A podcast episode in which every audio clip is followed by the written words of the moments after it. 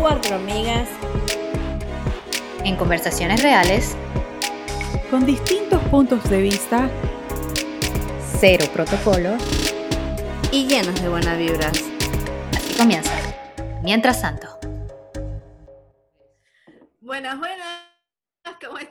Bienvenidos a este nuevo episodio Mientras tanto con mis amigas Verónica, Madre, Tati.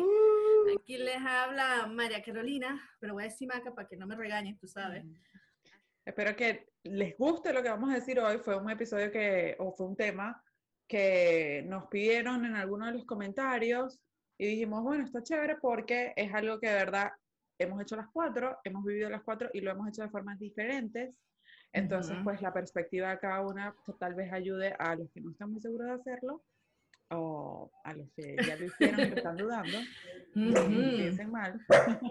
¿De qué estaremos pues, hablando? Por aquí les saluda Verónica, que yo empecé a hablar sin presentarme. Estoy muy contenta de que estén una vez más escuchándonos, acompañándonos o viéndonos.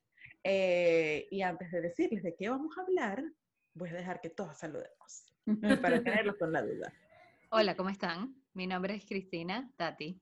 También tengo que ser como Maca, porque siempre me presento como Cristina y debería presentarme como Tati ya de una vez. Mi nombre es Tati. Hola, hola a todos. Mi nombre es Made. Yo sí soy Made, Madi, como quieran. Este, y nada, gracias por estar aquí, acompañarnos, pónganse cómodos, que esto va para largo. Wow, todo para largo, todas las hemos hecho, no sabemos. Mm, ¿Qué será el tema? Va a ser, como dijo Verónica, un tema que nos pidieron, del que nos pidieron hablar, y va a ser de emigrar. De cómo ha sido para nosotros emigrar y cómo ha sido para nosotros, bueno, sí, vamos a contar nuestras experiencias al emigrar. ¿Quién quiere empezar? Empiezo yo. Sí, sí continúa. Bueno, yo emigré a los Estados Unidos, ya no me acuerdo en qué año, creo que fue en el 2014. Sí, fue en el 2014. Y mm, al principio fue medio caótico porque vivía con mi hermana, luego después me fui a vivir con mi hermano, o sea, viví arrumada, de casa en casa. Y duré eh, ocho meses con mi hermano durmiendo en, su mueble y mi ropa en la maleta, pues. Ay, o sea, eso fue horrible. Eso fue, o sea, fue, divertido, pero y le doy muchas gracias a Dios que tenía a mi hermano y que no Exacto, un sitio donde llegar. Un sitio donde llegar y no pagaba renta, pues. Entonces eh, fue como que fue una bendición. Pero fue horrible en el, en el sentido de que bueno, él estaba en, su, estaba en su espacio y yo estaba como invadiendo su espacio y estaba durmiendo en un mueble por ocho meses y las, tú sabes, las cosas en maletas, zapatos por aquí y por allá y yo soy desordenada, desordenadita. y no sé cómo se lo aguantó. O sea, no sé cómo no me votó porque mi hermano es bien OCD. Entonces, como que no una combinación muy buena, pero milagrosamente no me votó. Familia. Me aceptó, sí. Y gracias a eso, pues pude encontrar trabajo. con mi hermana estaba en New Jersey. Me fui con mi hermano a Nueva York y empecé mi vida en Nueva York, que todavía la considero mi casa. Le extraño, extraño Nueva York. Tengo que decirlo, tengo que decir que extraño Nueva York. Con toda mi alma. A pesar del frío y todo, lo extraño. Ah. Y bueno, viví ahí durante mucho tiempo, bueno, seis años, cinco años, seis años, y ahora estoy en California. Bueno, mi situación fue totalmente diferente a las de ellas cuatro. Yo creo que todas tuvimos una experiencia diferente, realmente. Eh, yo tuve la bendición de poder venirme con mi papá, mi mamá, mi hermana, mi cuñado, o sea, nos fuimos todos, agarramos la maletica, mi guitarra de Guitar Hero, mi me acuerdo. me acuerdo. Y me fui en el avión con mis lentes, yo me sentí una estrella.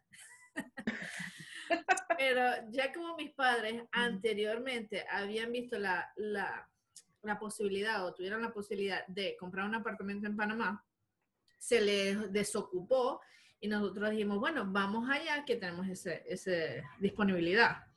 Así que llegamos aquí, estamos cinco personas en, en dos cuartos, que es bastante es incómodo, pero bastante mejor que un sofá, por lo menos. Muy bien. Ajá, pero eso sí, tenemos dos camas, una mesa de esas blancas cuadradas que usan para jugar dominó a veces afuera, las de pa- Mm. pario.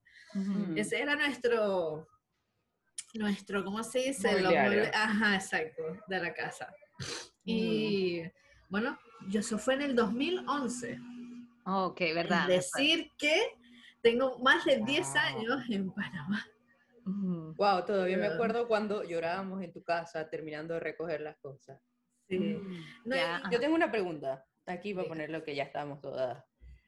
Este, ¿Fue su decisión o fue porque, o sea, fue su decisión emigrar o fue em, porque, deci- o sea, se tuvieron que ir del país? La situación, la situación del país, no es que, o sea, tampoco es que estamos o sea, mal, mal, pero ya se está complicando todo y nosotros, como te digo, sí teníamos la disponibilidad de ese apartamento, así que lo vimos como más factible de venirnos para acá. Sí. Claro, hace 10 años no era tan complicado. No, Ujú. Y, Pero tú cre- ¿tú pero no- tú ¿En qué año fue que te fuiste tú? 2014. Yo me fui en el 2014, ya estaba, ya estaba la cosa bastante fea. O Pero sea, tú te ya habías todo- ido primero a Europa, ¿no? ¿O no? Estoy confundida. Sí, yo me había ido a Europa primero por un... ¿Qué hay, verdad? Pero sí es que he viajado por eh, me he ido por todas partes. Bueno, no. Pero sí, sí, sí viví un año en España, en Madrid, que fue bueno también, fue muy bueno. O sea, la experiencia fue muy buena, estudié allá, pero yo dentro de mí creo que sabía que no me iba a quedar a vivir allá como tal, porque mi familia estaba en los Estados Unidos, o sea, mi hermana y mi hermano vivían en los Estados Unidos y yo creo que, o sea, tenía pensado como ya después de estudiar, venirme para. Irte, ok. O sea, te fuiste para estudiar, no te fuiste Me ida fui a de- estudiar, sí. Sí pensé en algún momento, bueno, podré vivir en España. Y a veces lo pienso, como que España es tan Divertido, y- y- sí, relajado. divertido y relajado que digo, "Ay, ¿será Relajado. que me voy a vivir a España? Pero es que está tan lejos, que es lo único que me... Lo, está lejos de que ¿De de Estados estás ahorita? Sí. ¿De O sea, está muy lejos de mi familia, pues. No, no Porque es que vea a mi pones a- familia todos los días, pero no sé, sentir lo que está ahí cerquita, cualquier Sí. cosa, no es lo mismo que estar por allá. Bueno, yo migré, yo me fui de Venezuela en el 2014 también. 13, 14. En el 2014, hace 7 años.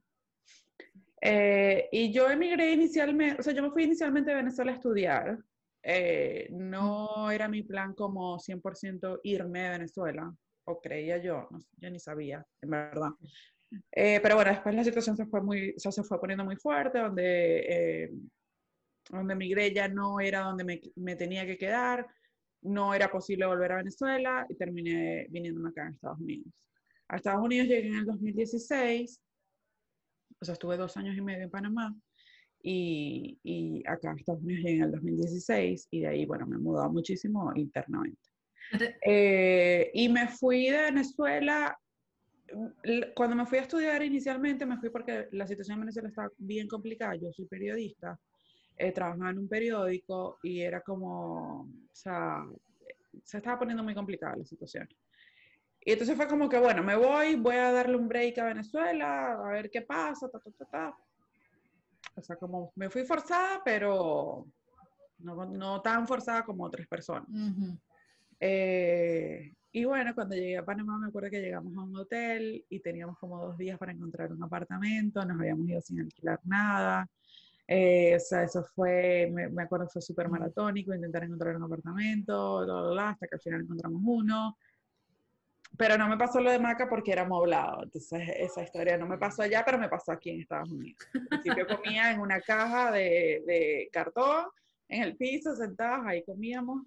Eh, dormí en el piso en colchón inflable por meses, o sea, eh, que uno lo piensa ahora, uno dice, o sea, y, y lo importante de esto es que si ustedes están, acaban de emigrar y están en ese momento de sus vidas, o tienen un año o un año y medio en eso, va a pasar, o sea, eso va a pasar. Todo, todo, bueno, no todos, pero muchos llegamos a dormir en un colchón inflable, muchos llegamos a comer en, en platos de un dólar, porque ajá. nos alcanzaba.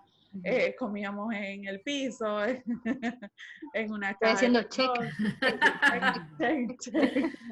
Eh, y todo va a pasar, todo va a pasar. Hay que tener paciencia, hay que respirar. eh, y bueno, para adelante. Exacto, exacto. Cuéntanos Bueno. más de cómo fuiste, cómo fue la tuya. Bueno, bueno. Yo, de- ustedes sacan las fechas y yo de verdad con las fechas soy muy mala. Creo que yo llegué aquí eh, en el 2016 o 17, no estoy muy segura. Yo fui la última que emigré de todo, pero quiero dejar en claro que a pesar de que no emigré, o sea, yo salí de mi casa a los 17 años y yo creo que todo eso del colchón inflable y de, de llegar y de comer en una caja maybe, que tampoco comí una Lo hiciste dentro de Venezuela. lo hice dentro de Venezuela porque yo estudié en una ciudad foránea a mi, a mi Hogar. a hogar y me tocó eso mucha mitad, pues, por decirlo así. O sea, yo eh, me acuerdo que mis amigas las llevaron todas y mami, no te vayas a sentir mal, esto me hizo más grande. este, yo me acuerdo que yo me fui literal en bus con dos maletas a otra ciudad. Y gracias a Dios conocí muchas personas increíbles, incluyéndolas a ustedes. Este, porque, porque no, no, porque de verdad es fuerte, es fuerte. Era como que mucha Sí. mitad, era muy vulnerable y capaz mientras todos ustedes estaban en, en sus casas, con sus carros y en su zona de confort, este, yo no fui que la pasé mal, pero creo que fue lo más retador que, que he pasado. Y bueno, a diferencia de ustedes, yo emigré aquí a los, al 2016. No, nunca pensé en mi vida que iba a venir a los Estados Unidos. Este, mi esposo me cambió los planes, por decirlo así. Yo estaba esperando salir de graduarme para irme a México a, a seguir estudiando, a trabajar allá. Era mi sueño siempre y bueno, llegó él, nos enamoramos y la historia fue otra. Se cambiaron de un día, de, de la noche a la mañana y, y nada, yo me vine por amor. Porque sí quería salir, sí quería salir de, de Venezuela a mis planes profesionales, pero se me cambiaron de un día para otro y bueno, mi situación fue, yo vine a casarme, como, como dije, bueno, y vine a, a hacer profesionalmente aquí, a, eh, realizarme, pero, pero fue, creo que fue, fue difícil, a pesar de que sí tuve dónde llegar y sí vine, vine como a formar una familia y todo, pero eso hablaremos más adelante. Es que eso, o sea, eso que tú que te vas con una persona que tú amas, todavía estás dejando lo que conoces, tus costumbres, tus amigos, tu familia, o sea, obvio que va a ser. Bueno, yo apegada, apegada, o sea, yo no sé si es porque soy hija única o es porque, eh, no sé, me fui muy temprano de, de mi casa y, y, y como que en ese modo fui independiente, porque tampoco es que era independiente totalmente. Mi mamá se reirá de esto. Pero, este... Y que yo te ayudé. Sí, sí, gracias, mami. Y mi abuela también. Pero, este, pero sí me tocó madurar de- de- desde muy, muy chamita, saber qué podía comprar, qué no, hasta dónde podía rumbear o no, porque tenía... Tenías tenía que un- manejarte. Exacto, aprendí a cocinar esto y lo otro. Entonces, claro, yo llegué aquí, ya tenía un posgrado de muchas cosas que a lo mejor ustedes pasaron cuando, real- cuando salieron por primera vez este, de su casa, por decirlo así.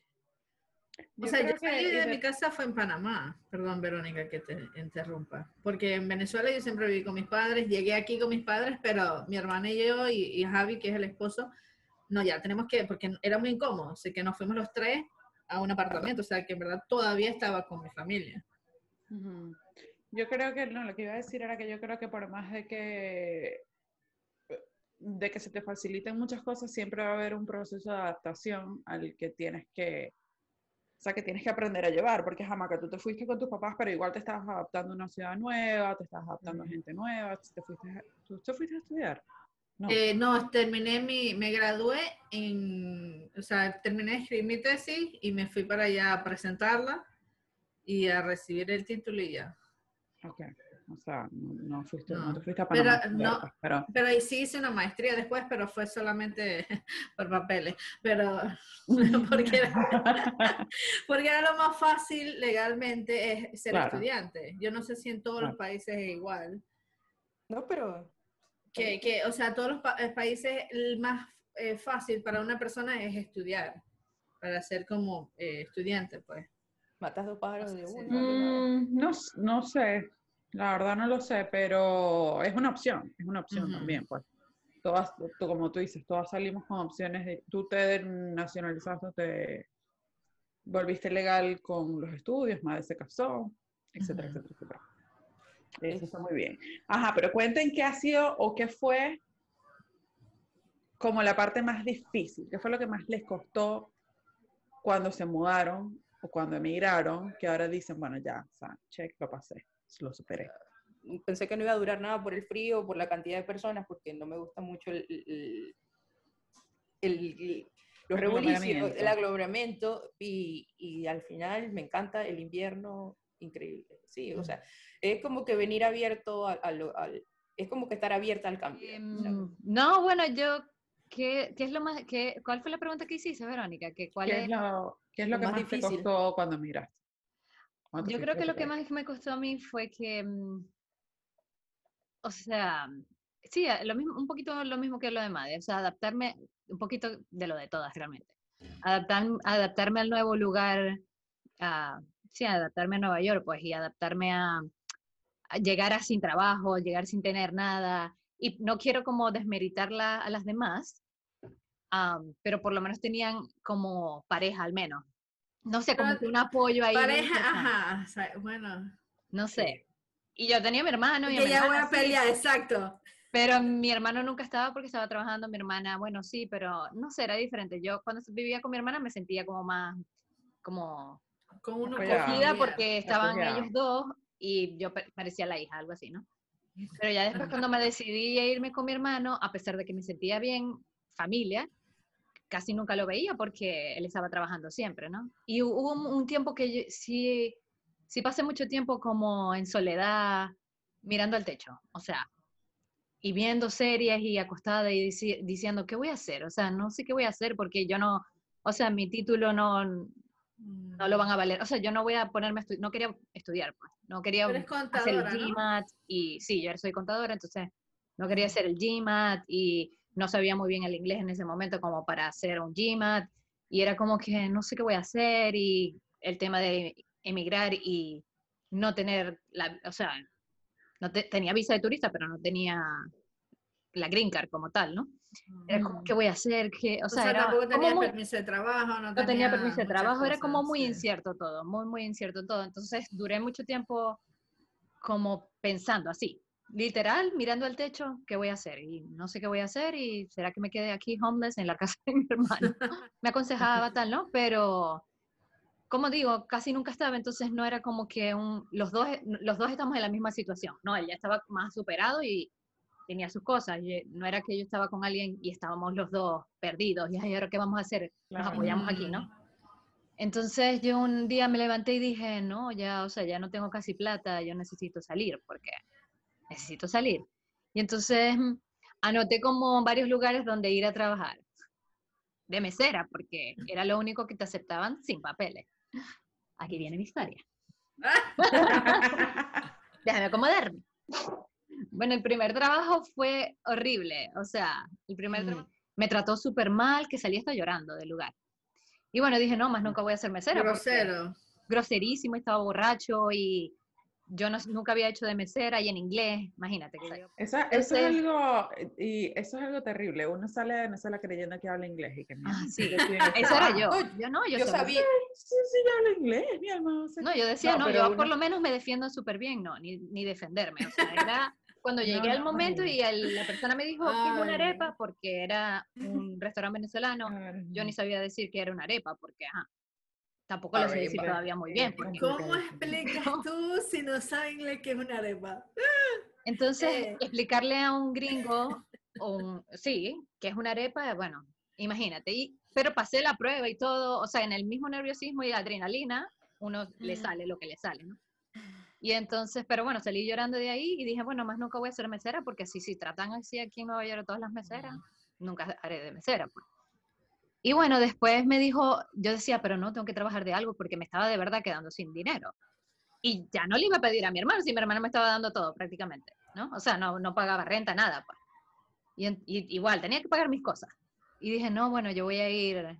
No, no, me quedé sin hacer nada y entonces alguien me dijo, no, están buscando una mesera por, por Har- Harlem, por allá por, este, bien, una parte no muy bonita de, de Manhattan, ¿no? Y entonces yo, bueno, sí, ¿será que yo voy? Entonces me entrevistaron y ella me dice, ¿sabes hablar inglés? Y yo, sí, bueno, eh, lo que estamos hablando ahorita. Y ella, ah, bueno, dale, vente tal día. Bueno, me fui y la primera vez que, la primera que contesto el teléfono, a todas estas, mi atuendo era una chemise de pizzera, con mi nombre aquí, una gorrita de pizzera, Está Y, o sea, así, todas, what do you want?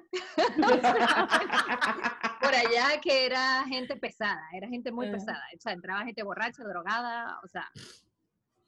Y bueno, y entonces, em, la primera vez que entiendo el teléfono para, para pedir, para, que, para una orden, horrible. O sea, yo, así, pero así, literal. Porque no les entendía. No entiendo, no entiendo, no entiendo. Y la dueña, trata, trata. Y yo, no, es que no entiendo nada. no entiendo". O sea, estaba Nerviosa súper total. Nerviosa. Y Sí. por allá en un lugar que no, o sea, mi, las otras meseras no, no eran como de mi edad, eran viejos o no sé cómo decirlo. Y aparte el dueño era policía y me pretendía. Entonces yo decía, bueno, yo, yo ilegal, o sea, trabajando ilegal. O sea, Él me está aceptando, me pretende. Muchas veces pensé que iba a pasar algo y muchas veces yo tenía como un cuchillo atrás, un, un- ¿cómo se llama? Como un lápiz. Cristina. Horri- es que tú no sabes lo horrible que fue eso. Y, mm, y decía, bueno, aquí yo o lo mato, es que si lo matan, no tengo cómo decir fue en defensa, en defensa propia, porque Oh es de un policía, yo ilegal.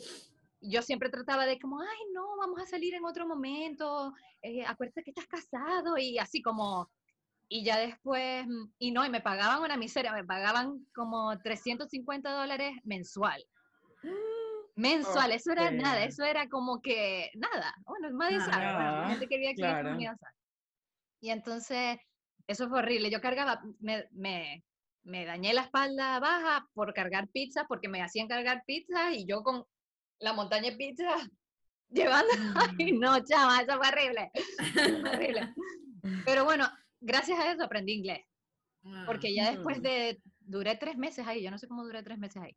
Ya después de tres meses era, ¿qué quieres? ¿Cuándo lo quieres? ¿Cómo quieres la pizza? O sea, era como ya, y me dio pie para buscar otro trabajo mejor, otro trabajo de mesera en un lugar que yo creo que todos los que viven aquí, todos los latinos que viven aquí en Estados Unidos conocen ese lugar. Así fui, fui feliz en ese lugar, la verdad, porque me pagaban súper bien, chama. O sea, era, ganaba súper bien, eh, era una guachafa todo el tiempo, o sea, no había como protocolo. Decir tu nombre, si tal, o sea, era como que no tenías que presentar el platillo, no nada, o sea, llegabas y decías, ¿qué quieres? ¿Qué queréis? Ajá, sí, tal cual, ajá, ¿qué quieres?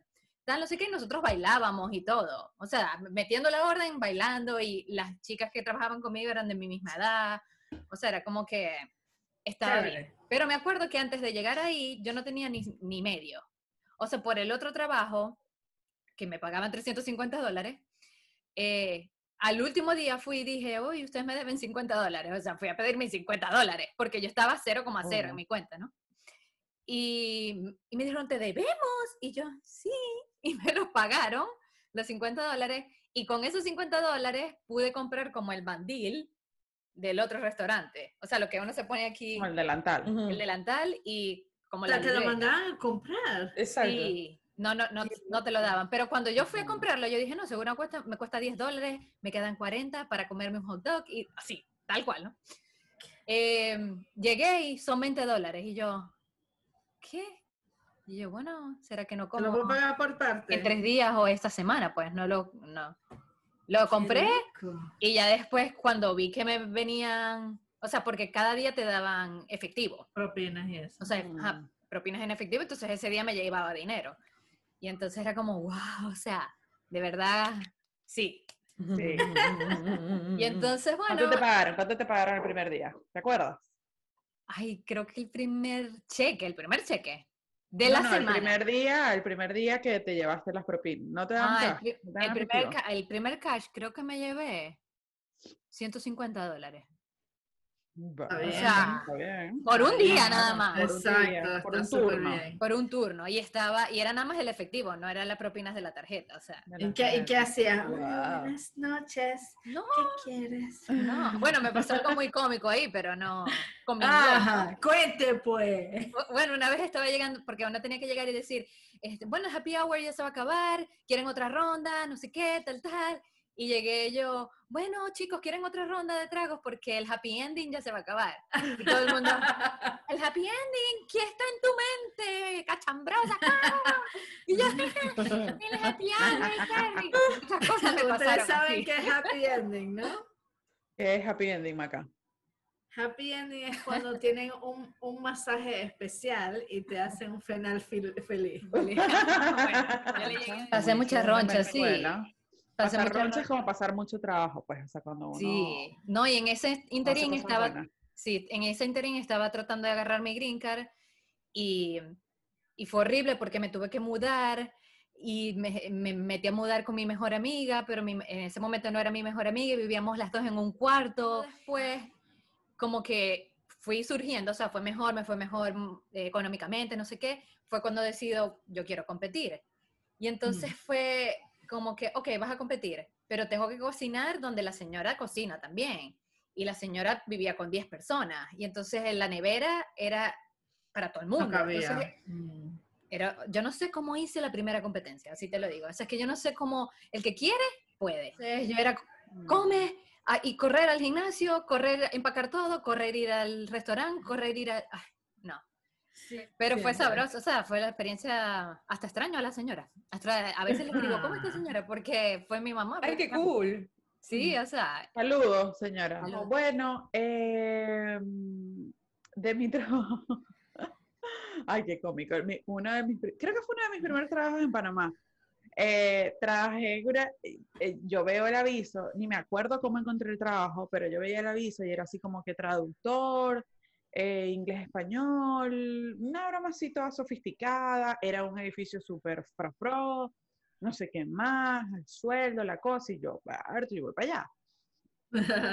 A la oficina, ¿no? Y yo, era pura gente joven, chévere, tal. Y yo, ay, qué cool este sitio, tal.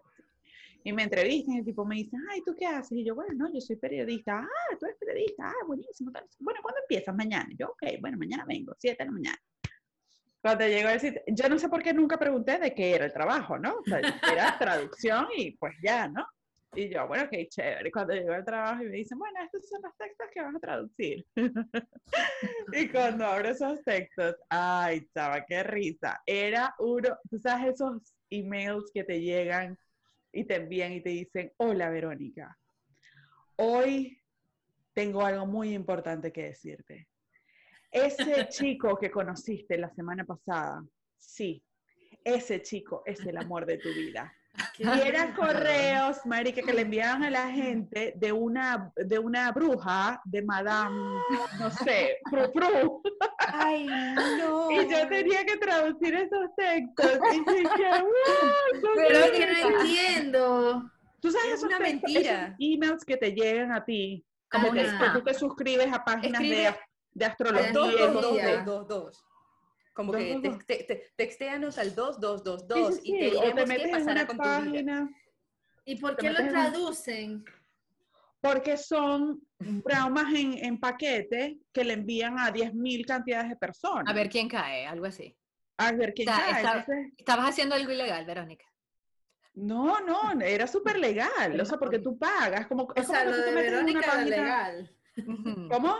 Lo tuyo era legal. Ahora, lo que ellos hacían en un futuro no sabemos si era legal o no. Bueno. esas páginas de astrología donde tú te metes y empiezas a recibir correos de una supuesta bruja que te está, o de una supuesta vidente, no bruja, vidente, que te empieza a decir que sí, que te vas a ganar la lotería, o que sí, que ese hombre está pensando en ti, whatever, es toda una mentira. O sea, son correos en masa Wow. que se envían, se envían, se envían, eh, dependiendo de tu edad, dependiendo de dónde vivas, dependiendo de no sé qué, escogen el tipo de correo que te van a enviar. Y bueno, el trabajo que yo tenía era, era al final me pusieron Traducido. para corregir los textos. Ujú. Y eran comiquísimos. no, no puedo con esto, o sea, terrible. Y por lo que quiero decir, que no crean esos horóscopos, no tiene nada que ver con el cuento de mirar, pero yo me acuerdo que yo una vez trabajé eh, en un sitio eh, y había una persona que se encargaba de escribir los horóscopos, que se los Ah. enviaba supuestamente un, un tipo que leía cartas, ¿no?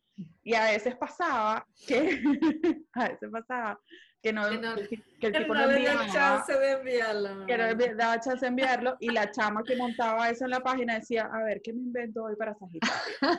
Sagitario. desgracia. Yo no, como pendejo leyendo ahí. Sí, sí. Y bueno, ¿y qué, qué dice el horóscopo? No sé qué más, no sé qué más, para ver Yo este leía sábado. siempre mi horóscopo. Yo Bueno. agarré una fiebre con el horóscopo Yo mal.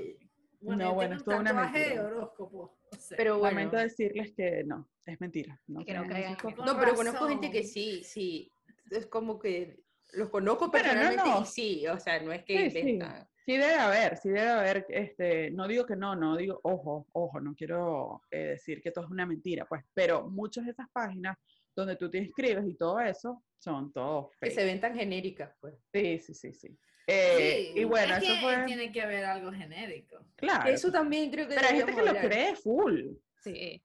sobre la vulnerabilidad al emigrar, porque creo que nosotros hemos sido bendecidas, porque, bueno, de cierto modo eh, hemos salido con la de familia, hemos llegado en familia, bueno, llegué a casarme, Verónica salió con su esposo y, bueno, como conocía Ujú. gente, pero en cierto modo no hemos estado como que solos, solos Sí, eh, independientemente de, de- de cualquier situación. Y, y a veces la gente se aprovecha de esa vulnerabilidad cuando sales solo y, y no tienes con quién hablar y no tienes dón- dónde, no sé, no tienes dónde vivir. Porque no tienes familia, no tienes amigos, no tienes nada, entonces ahí es donde se Y no aprovecha todo este tipo de gente y no conoce. Eh, tiene que ser muy fuerte, muy duro y muy... Yo Entonces- escucho a Verónica y yo digo, ¿dónde estaba yo en todo su comienzo? O sea, no... ¿Dónde estabas tú cuando yo trabajaba en ese sitio, Maca? ¿Dónde Qué estaba cómico. yo? En No la misma sé. Yo ciudad pensaba y que ustedes vivían cerca. Al Sí, lado. vivíamos cerca. Pero no sé, será que estaban muy involucradas en el trabajo, Ni idea. en, en una, Es de mis, una de mis Bueno, mija, de lo que te perdiste. Bueno, Tati y yo tampoco nos veíamos casi, o sea, era impresionante. Ajá. Al principio Pero sí, ya ahí, eh, ya ahí, yo, quizás si yo no hubiese conseguido el trabajo y tú hubieses llegado, yo hubiese estado como más conectada contigo porque yo estaba todavía en busca, algo así, Ah, ¿no? sí, sí, para mí o para nosotras vernos, porque bueno, que ir al trabajo a correr, ahora tengo que ir Ajá. al gimnasio, ah, no sé qué. O sea, era como ya tenía mi vida, pues. Sí, sí. Y por eso Yo que creo- yo digo que amo Nueva York, si Nueva York a mí me, es mi casa, pues. O sea, mi segunda casa. Sí, Mi casa siempre va a ser Venezuela, pero mi segunda casa es Nueva York, porque ahí yo crecí prácticamente, Claro, creciste de otra forma. de otra forma. Eh, pero yo digo que esa es una de las cosas que tiene eh, emigrar. En, parece que es algo común, pues, entre las cuatro, que uno emigra y se, no, no tiene la misma vida que tenía en Venezuela. sí. Ves a los amigos, que no sé qué, que no sé qué más. O sea, uno se... Y no lo hace a veces a propósito, sino que el mismo ritmo de vida te lleva a eso. Por lo menos aquí en Estados Unidos es muy común que uno no, o sea, vivas a No 10 se de alguien y no lo veas. Y es como que, mira, ¿cómo es posible que te vivo a 10 minutos de tu casa y no te he visto nunca? Claro. Ajá, exacto. Eh, y, y pasa, pues ya. yo creo que ese- ese, yo creo que esa es una de las desventajas de emigrar. Sí, Sí, es, sí es Yo- desventaja porque yo extraño eso a veces. O sea, en Sí. Maracaibo o en Venezuela, pues uno salía y llamabas a Verónica, Verónica, ya voy para tu casa. O llamabas Sin a Made, ya voy pa- protocolo. Sí, voy para tu casa. Ay, no, n- Sí. no, es que no quiero que vengas. No, no importa, yo voy. O sea, llegabas ahí o bajas sí, sí, y nos comemos un helado. Y como que en Venezuela había esa necesidad de siempre estar de estar conectado. conectados con... Y eso es Ajá, bueno, pero yo creo que sí, eso. las responsabilidades eran diferentes. Sí, también. Pero yo creo que igual, sé. bueno, no Pero sé. igual. Sus papás sea, siempre estamos en el colegio. ritmo de vida, porque aquí empiezas a, te- eh, empiezas a tener, no sé, te- es, es un ritmo de vida que te cambia, te absorbe. pues, o sea, Pero por eso trabajo, mismo, o por el sea, tra- la responsabilidad de tener el trabajo, de pagar tus cosas, de pagar tu casa. O sea, antes vivíamos en Venezuela y estudiábamos, y, o sea, a- nosotras colegio, después universidad ustedes, después, o sea, No, pero ¿sabes qué, pues. Maca? Yo siento que así, si en Venezuela tú hubiese estado bien y nos hubiésemos quedado a las cuatro y hubiésemos tenido nuestras responsabilidades, trabajo, yo siento que, visto. Yo siempre que siempre nos hubiésemos, sí, que no siempre nos hubiésemos visto y que nunca nos hubiésemos sí. desligado. Es más, también si, hubiésemos tenido, o sea, si tenemos, si hubiésemos tenido hijos en Venezuela, estoy segura que hubiese sido como que Verónica, cuídame al muchacho, o Maca, ahora tú, madre, o sea, no Sí. sé por qué. Tati, tienes que afrontar las responsabilidades de cuidar un hijo. Eso va a ser otro tema más adelante. o sea, Ya sabemos Maca, que. Tati no tiene hijos. Vale, cuida al muchacho. Vaca, cuida al muchacho. Alguien, o muchacho, si tienes un trabajo, yo siento que igual conectas con la gente, porque yo trabajé en, en Venezuela. O sea, tenía trabajo en Sí. Venezuela, ya no, no estaba a cargo de mi casa como tal, ¿no? Pero tenía mi trabajo y ganaba y no sé qué. Igual yo me hice amigas de- del- con las que trabajaba y una es mi mejor amiga también, o sea, como que... O sea, No sé. aquí, aquí diciéndole algo, yo veo ahorita a una amiga que vive aquí en Panamá, ella eh, es de acá, y yo la veo que siempre anda saliendo con su mejor amiga, tomando cafés todos los días, y yo digo, o sea, ¿cómo, ¿Cómo hace? ¿Cómo hace? Pero vive en su casa, Mm. O sea, de sus papás. De sus papás. ujú. Mm, Entonces, bueno, no sé. No sé. Yo, Yo me creo que por igual, eso- claro, yo vivía en casa de mi- de- con mi mamá, pues, pero también trabajaba y todo el cuento. Pero- yo creo que no sé. Yo, Yo creo que es no el sé si algo ambiente. cultural también. Mm. Cultural. Es Eh, cultural. aquí, Sí. o sea, aquí es casi imposible que tú salgas entre semana. Es como, oh, no. Un cumpleaños. Y, trabajo después- y es casi que. sí. Por eso era que a mí amiga. me gustaba trabajar en el restaurante, porque eran latinas todas mm, y Claro. y era, salías. no, era, no tenía que ser fin de semana para salir. A veces decíamos, ay, me quiero beber algo y ya estaba mi compañera ahí y vamos a beber y bebíamos y al Ah. otro día Qué repetimos. divertido. No, Con razón era divertido. extrañas Nueva York. O sea, odié ser, o sí, odié ser mesera en un tiempo porque sé servir, de mese- o sea, sí, servir de esa manera es difícil. O sea, estar como que lidiando con el customer todo el tiempo, como, Y no customer, customer, customer tomado. ajá, también y... Peor. No, no, es, es como ya estoy cansada y odié en algún momento hacerlo, pero ahora que no lo hago, digo, ay, fue divertido. Fue muy divertido. O sea, yo después me pongo a pensar, Dios mío, con tanto dinero que yo ganaba ahí, yo creo que yo no entiendo qué hice con ese dinero. Sí, eso pasa. O sea, me Pero ¿y qué, qué- qué después, qué más? No te quedaste ahí Yo, haciendo traducciones de, Ajá, no, el tipo, te- el dueño terminó siendo horrible, era súper grosero, le gritaba a la gente y yo, ay, mijo, ¿sabes cómo es? O sea, te encontraste la peor para esto, yo no sirvo para eso. Y nada, me fui, dejé peluca. O sea, ahorré dinero porque había agarrado ese trabajo para visitar a mi familia y agarré el dinero que necesitaba y renuncié, pues. Y después trabajé, no me acuerdo qué más trabajé hasta que terminé con Maca trabajando dando clases de inglés. Ajá, me acuerdo, Ah, sí, eso me Pero esto acuerdo. es demasiado cómico, ¿no?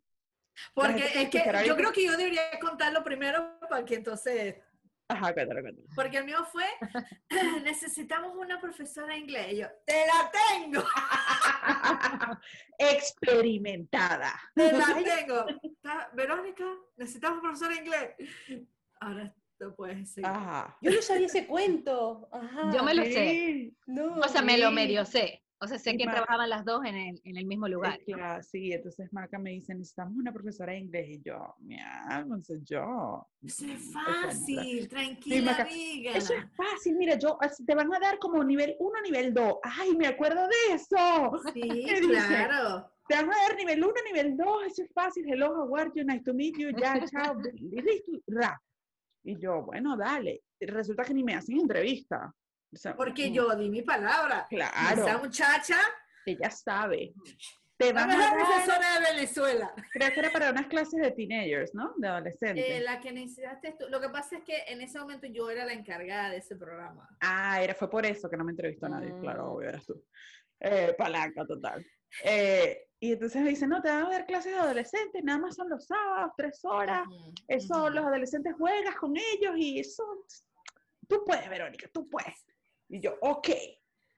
Mm, bueno, resulta que nunca fue un adolescente, me llama Maca y me dice, me está llamando mi jefa, que necesitan clases para un adulto privadas, o sea, era, o sea, uno a uno, Oh es en una, es en una empresa, Ah. el tipo es un nivel como 7 y necesita hablar inglés para business. Y yo, Tú puedes, tú puedes, es fácil. se me iba a morir, eso fue horrible, esa primera clase fue espantosa, yo no sabía qué decir. ¿Y cómo yo, hiciste? Y uno Yo no tiene sé. nervios, sea como sea, uno ya está nervioso, imagínate. ¿Será que tú no imagínate. casi? ¿Será que tú le decías No. como completa No, esto? pero ellos, no, lo que pasa es que ellos te dan un material que tú puedes estudiar. Ah. Claro, claro. sí. Pero el primer día era horrible porque lo que tenías que hacer era hablar con la persona, ¿no? Y entonces era como que...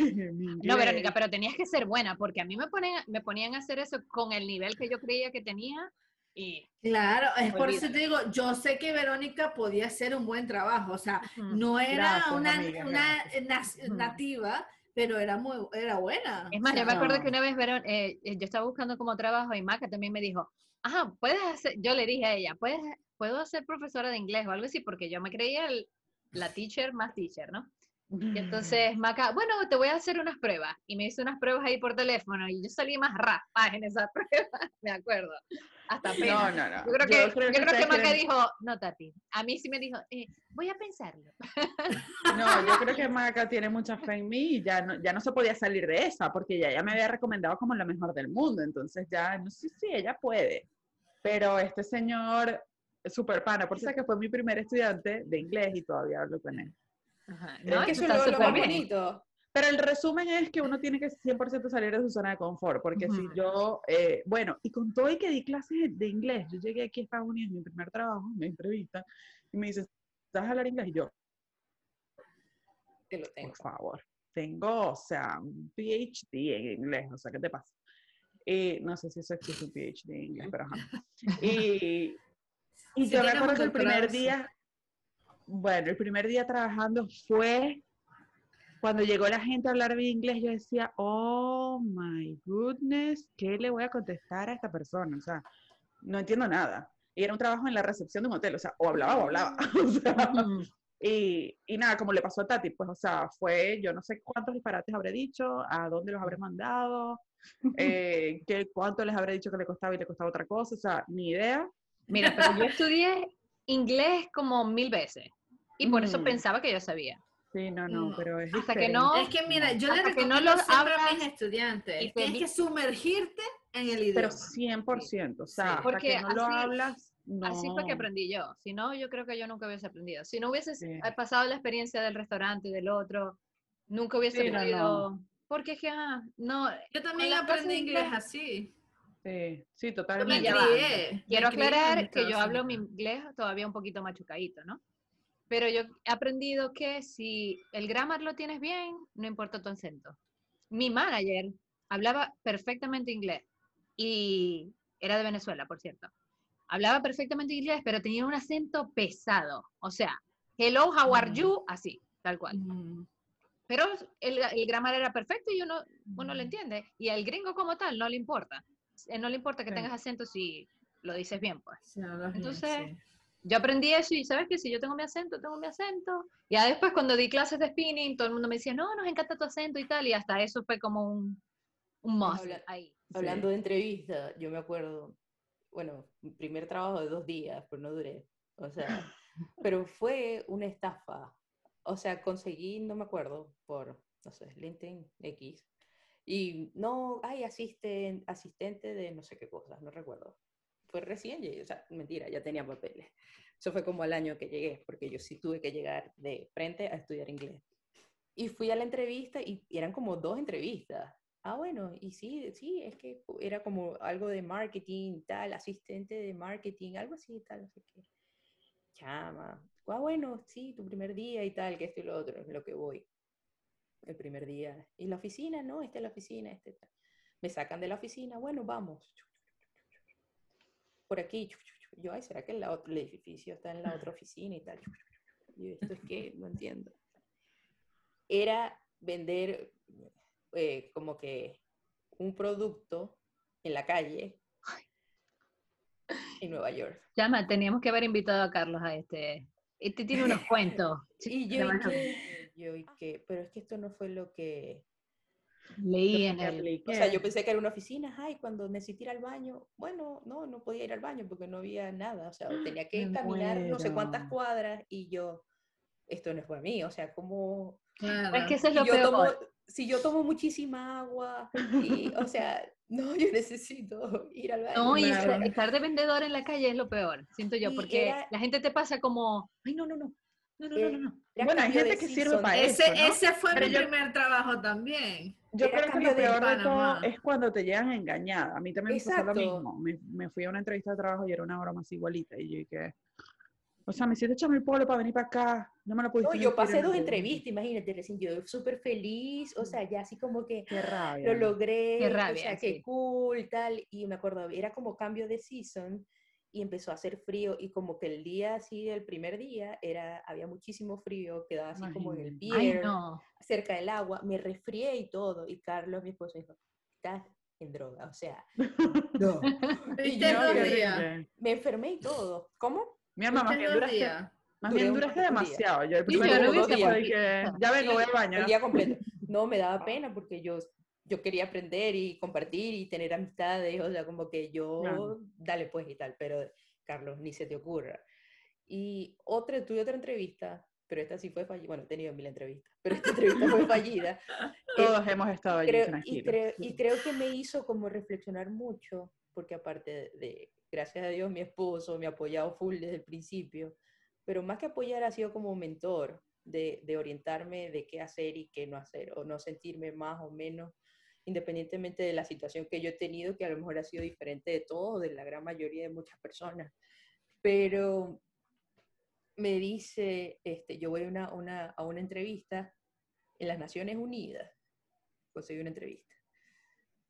Y fallé la entrevista y recuerdo una de las preguntas y tal, me llega y me dice una señora súper encantadora, me dice, eh, ¿cuál es tu, dónde te ves tú en, en 10 años? ¿O cuál es tu propósito de vida? Una cosa así.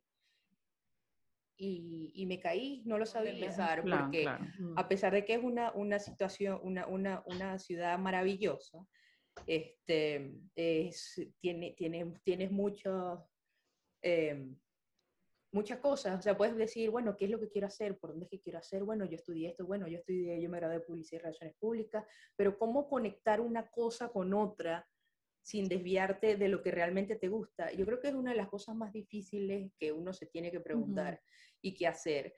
Y nunca renuncias a, tu sueño, a, a tu pasión, a tu hobby, ¿me explico? O sea, tenlo ahí por lo menos y agárrate de eso, aunque sea una hora a la semana, porque eso es lo que te va, te va a hacer, eso es lo que va a hacer la balanza de, de una u otra Sí. forma. Es cierto eso, eh, pero yo también quisiera agregar que a veces salimos, a veces, la, a veces una de las cosas, de las mismas trabas, somos nosotros mismos. Porque salimos como que pensando que, ¿sabes? Si no hago esto, soy un fracaso. Si no hago esto, eh, o sea, ¿para qué me fui de mi país? Y no sé qué, no sé qué más. Y no te da chance de abrirte a otras oportunidades de otras cosas. Eh, por lo menos a mí me pasó que yo empecé a trabajar en, en hoteles, en la recepción de los hoteles, hablando un inglés perfecto. Y a un punto llegué a trabajar en la parte de los eventos.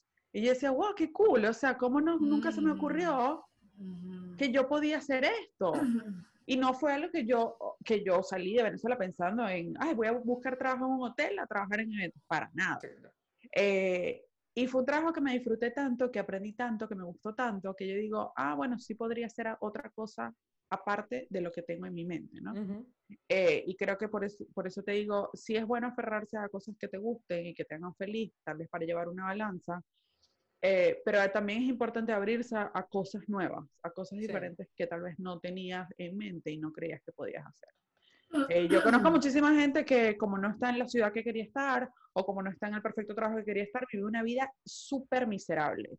Y es como que, dude, si vas a vivir una vida miserable, Ujú. Sí, es que te, todo, Ok, entonces, ajá, conocí a este señor que le está empezando esta empresa como de DirecTV y él dice, ay, yo necesito una persona que me ayude, que no sé qué.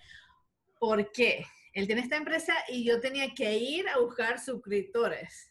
Entonces, ¿me explico? Para, para que la gente se, se anotara y entonces ajá, él vendiera esas suscripciones y hacía dinero. Y el, el señor él tiene como mucha labia, sea, increíble. Entonces yo no sé cómo hizo, él habló con una agencia de Peugeot y decirle que él iba a comprar no sé cuántos carros, que le prestaran unos como para, como para probarlos, y com- o sea, como que iba a comprar 10. Y compró uno y le dieron carro. Marica, Yo manejé no sé cuántos carros de Peugeot. Yo decía, ¿cómo Yo es que me acuerdo este esa marca, o sea, esa... Ajá, ese sí fue mi carro en, en Venezuela qué loco. Contrató a unas chicas y a unos chicos, chicas y chicas, como dice Date. Y yo era encargada de llevarlos a los sitios para que vendieran. Y te dije, no, eres supervisora de, de ventas. Y yo, Verdad, le subiste rápido de cargo. o sea, sí. Y yo, ah, sí, ¿cuántas la paga? Bueno, 200 mensual. Pasa peor que Tati. te hubieses venido conmigo para la pizzería. Mi alma, claro. O sea, fue, y el man tenía tanta habla y labia, y, y como que era amigo de mis padres, que yo, bueno, me da cosas, o sea, a mí me daba cosa dejarlo, defraudarlo, No, qué bárbaro. imagínate. Qué abuso. Entonces, yo Es que estuve- hay gente que abusa. Sí, sí. O Y sea, a hay ese man necesidad que... es ah, más, no, o sea, está en la cárcel ya. Pero bueno, gracias a Dios ya. ¿De Sí, qué- hay, hay- ¿Qué que aprendiste yo de esa que- experiencia? manejar convertibles, manejar busitos. Wow, Eh, que aprendiste sí. mucho. No, en verdad, yo agarro cualquier carro sincrónico, no sincrónico, y no. Ah. Aprendí a conocer a Panamá, porque Ajá. yo me iba hasta la Mm. distancia más lejos sola a defenderme cómo hacía para llevar a estos chicos que tampoco conocían la ciudad para vender, Y conversabas en todo el camino. conversar y llegar a, a la gente. Ah. Eh, está Bueno. bien. Está, está cool que todas las experiencias fueran distintas del primer trabajo. Yo fracaso, creo que una de las, mm, como un consejo que Fracaso yo total. podría dar, Sí. un consejo que Fracaso. podría dar como anexo a lo que dijo Verónica anteriormente, es eso, que cuando vas a emigrar, si no tienes un plan, porque hay gente que tiene un plan predeterminado Mm, y ya sabe lo que va a hacer. Bueno, llego, voy a estudiar, voy a validar mi título, no sé qué tal. Pero si no tienes un plan y llegaste al lugar y lo que, lo que tienes es las ganas, aprovechar esas ganas. O sea, aprovecha lo, lo que más Sí. puedas esas ganas de hacer lo que sea para ver a dónde te va a llevar. Porque si pierdes esas ganas de como, no, yo quiero surgir, surgir, es cuando viene el, ay, ¿ahora ¿qué voy a hacer? Lo que me pasó a mí, mirar y al te techo y, que- cierras más. y te cierras más. cierras exacto. más. Mientras más tiempo pasa, como que más miedo te da y, y automáticamente te cierras a nuevas cosas. Y Sí, también es importante que siempre con ese primer trabajo, así sea horrible, así sea terrible, así sea asqueroso, así sea lo que sea, por lo menos a conocer gente y vas a aprender cosas y vas a aprender trucos. y Exacto. vas a Puedes preguntar, puedes Be- preguntar. Claro, vas Sí, eso de conocer la gente es clave. es clave. es clave. Gente del sitio es clave. Eh, yo no sé si a ustedes les pasa, pero yo, yo de verdad conozco gente de todas partes y no me relaciono solo con personas nada más de aquí, sino que he abierto un poco más mi, mi círculo de amistades, por decirlo así. ujú. O sea, tengo amigos de todas partes, de un poquito de cada cosa y de todo lo que puedo aprender de, de cada uno de ellos, o sea, creo que ha sido ujú. cool porque tienen otro, otro lado diferente, Exacto, otra, otra cultura, perspectiva. otro, otra, Otra perspectiva de la cosa. perspectiva, sí. Yo creo es que- súper importante. Yo podría dar dos consejos. Uno, si tienes miedo, afrontalo, porque de verdad que yo le digo, mira, yo di siete años clase en esa, en esa universidad y yo todas las clases yo tenía miedo el primer día, entonces nerviosismo, así que, y el primer, la- el primer curso gané mejor profesora de la universidad, votados por los Wow. estudiantes. Wow. O sea que, o sea que, aunque yo estaba muerta de miedo, pero yo creo que me preparé tanto que los estudiantes y que, wow. Sí, el que- suele paralizar y es verdad, es un buen consejo. Que no te Y el segundo es nadie nació aprendido. Es decir, pregunta, si no sabes algo, bueno, a mí me tocó que tenía que trabajar con algo de finanzas, no sé, ay, fui a finanzas, ay, ¿cómo hago esto? No, I have it. Ah, ok, ay, no sé, pregunta porque tú no sabes, estás empezando. Sí. Exacto. Y no, nunca nada va a estar de más aprender todo lo, lo que se pueda o lo que se te atraviese. O sea, siempre, siempre va a estar cool aprender algo nuevo. Aunque creas que nunca lo vas a utilizar. Sí, Nunca y también, si te gusta, como dijo Made, te gusta algo en específico, pero no lo puedes ejercer o no lo puedes hacer en el momento, o lo que te gusta demasiado, eh, no te da el dinero suficiente para poder pagar tus, tus cuentas o para poderte mantener, tratar de no dejarlo, pero tratar de conseguir un trabajo que te ayude a mantener ese sueño que Apoyarlo. tú tienes hasta que lo exacto. logres. ¿Me explico? Eso también es Sí. importante. Eso es súper importante. Hay un libro que es- es, demasiado bueno, se llama Big Magic. Y Big habla Magic. sobre eso, habla sobre las personas, sobre, bueno, no tiene nada que ver con migrar, ¿no? Pero habla sobre las personas que, que- que tienen un sueño de un trabajo eh, y, y no pueden vivir de ese sueño todavía. Y dicen, no, no tienes por qué renunciar a ese sueño y no tienes tampoco por qué forzar ese sueño a que te dé el dinero para vivirlo, porque a- a- en algún momento lo vas a destruir, ese sueño. Ujú. Consigue otra cosa, como dice Tati, que te, que te ayude a mantener, Mm. pero mantén ese sueño ahí siempre un poquito vivo, pues porque es lo que te va a dar El impulso. demás. un respiro Ujú. dentro de tanto caos que puede ser migrar. Exactamente. Bueno, bueno. esos son los consejos que les podemos dar. Espero que les haya gustado esta conversación y si hayan tenido la experiencia o la quieren tener, vayan por ello. Sí, sí, de verdad Quieren ayuda. hacerlo. Al menos, Sí. al menos van a tener la experiencia y van a contar como nosotras cómo les fue. Déjenos sus comentarios sobre su experiencia, algún trabajo Sí. que les pareció chistoso. Así que bueno, nos despedimos esta noche. Que Ujú. tengan un o, o día, no sé cuándo lo están Día, viendo tarde, en este noche. momento. Nos despedimos. Sí, un beso a todos. Bye. Bye.